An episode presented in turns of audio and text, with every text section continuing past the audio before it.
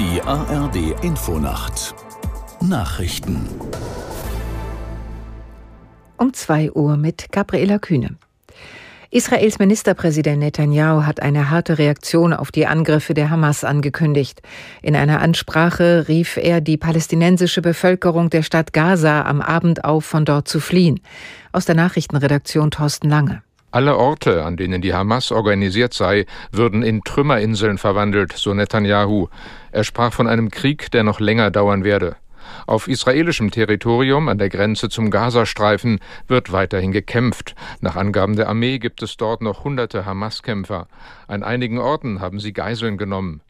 Die Terrororganisation beschießt Israel seit Sonnabend früh mit tausenden Raketen.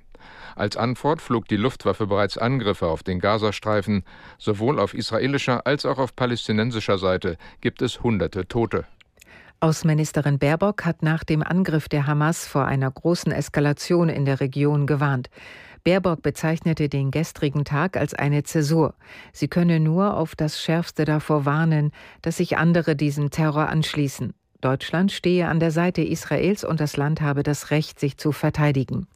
Am Abend schaltete sich Baerbock mit den Außenministern aus den USA, aus Großbritannien